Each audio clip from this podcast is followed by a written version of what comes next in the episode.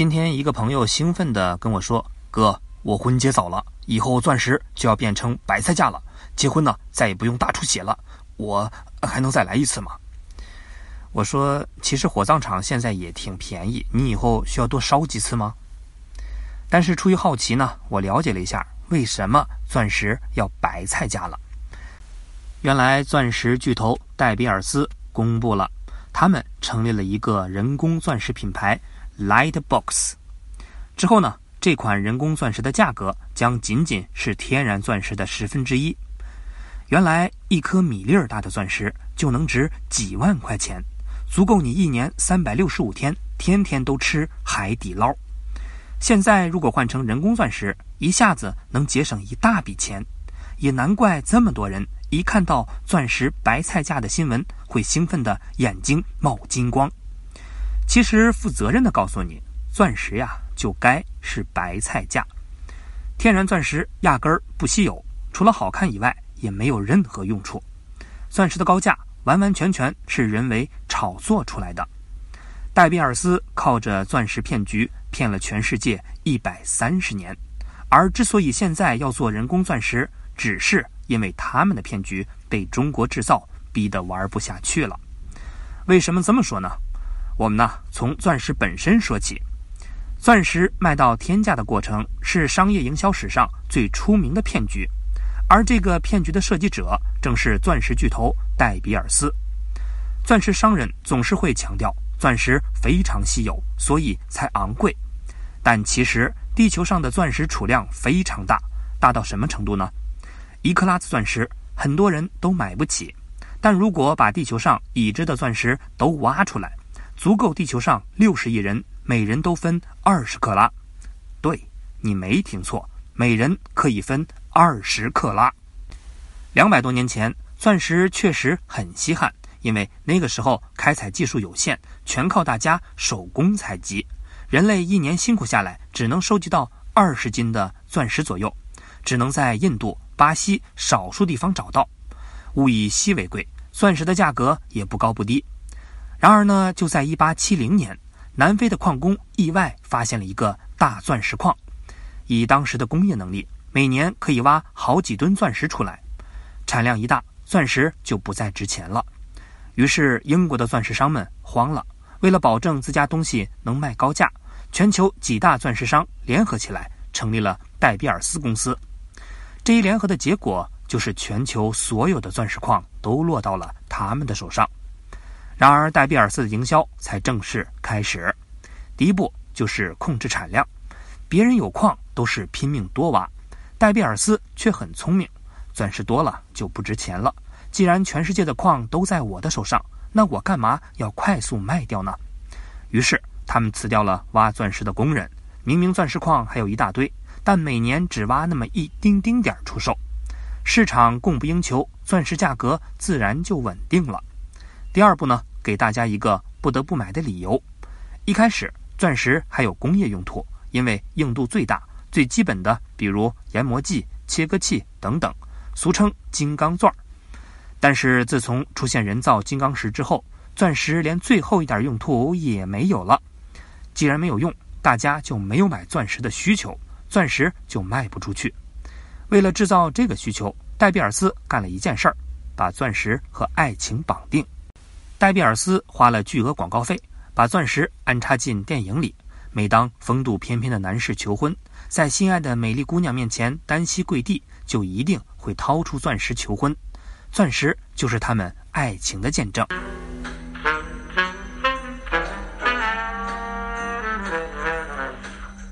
从一九六三年开始播的电影《粉红豹》，第一次就出现了钻石营销的画面。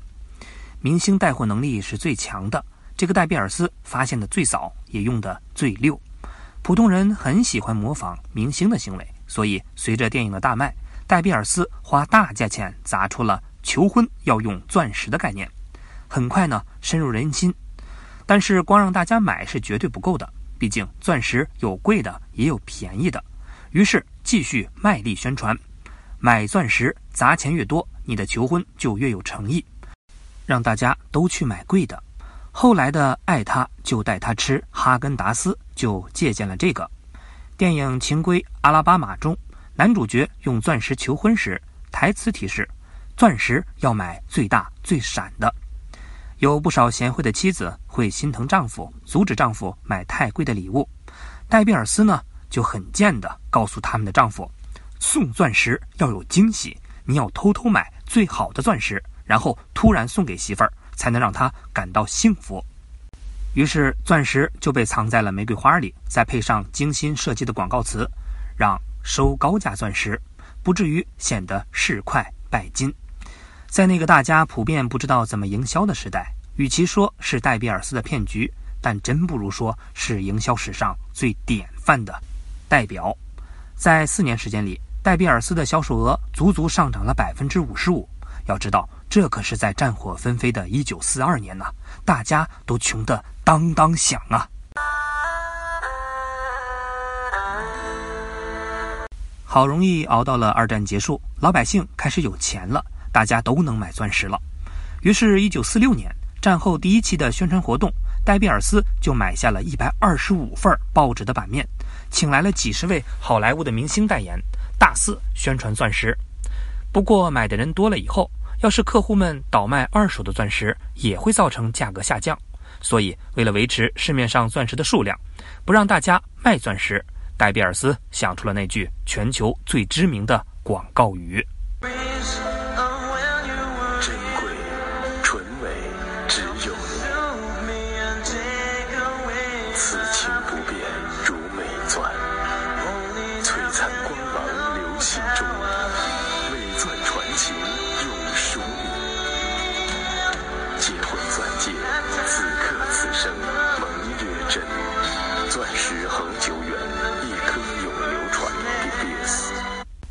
钻石恒久远，一颗永流传。这句广告语就是在劝你：你买了钻石就留着，别卖。就这样，市面上的钻石数量稳定了，价格呢自然也稳定了。戴比尔斯当然就能持续卖高价钻石。到了1947年，戴比尔斯还派出讲师去全美国各大高中办讲座、演话剧，巧妙地植入钻石与爱情的概念。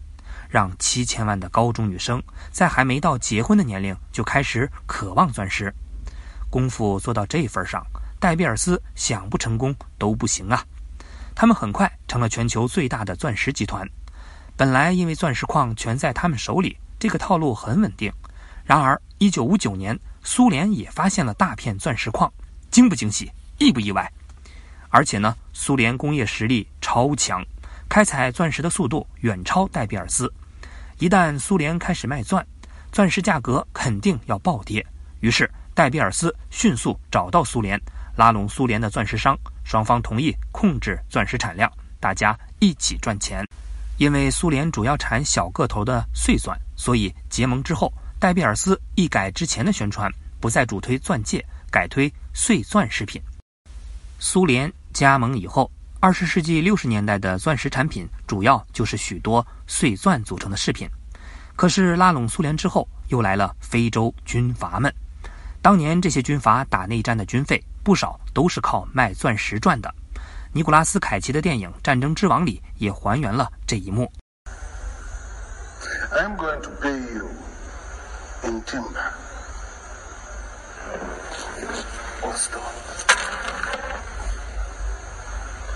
I'll take the stones. It's kind of hard to get a tree trunk into my hand luggage. 问题了，什么对联？上联是啊，说你行，你就行；不行也行。下联说不行就不行，行也不行，哎，你不服不行。击败了非洲军阀以后，戴比尔斯在垄断巨头的位置上又稳稳坐了几十年。这一回，中国人造钻石的崛起又威胁到了戴比尔斯的地位。从一九六五年开始，中国就自主研发六面顶压机来制造人工钻石。到了现在，中国的人造钻石技术早已独步天下。截至二零一八年，世界百分之九十多的人造钻石都来自中国。那中国的技术到底有多强呢？中国只需要几个星期就能得到一颗完美无瑕的钻石，而成本仅仅是自然钻石的一半。同时，这些人工钻石在色泽纹理上跟天然钻石没有一点区别。即便是经验最丰富的钻石商人，也无法用肉眼挑出瑕疵。若是论纯度、透明度，人造的比纯天然的还要好很多。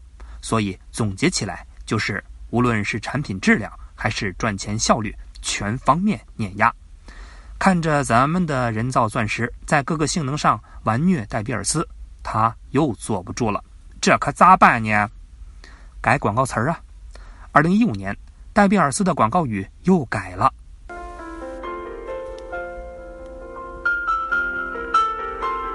真如此心，真如此钻。这句广告词的言外之意就是人造的钻石不真实、不值钱呐，快别买了。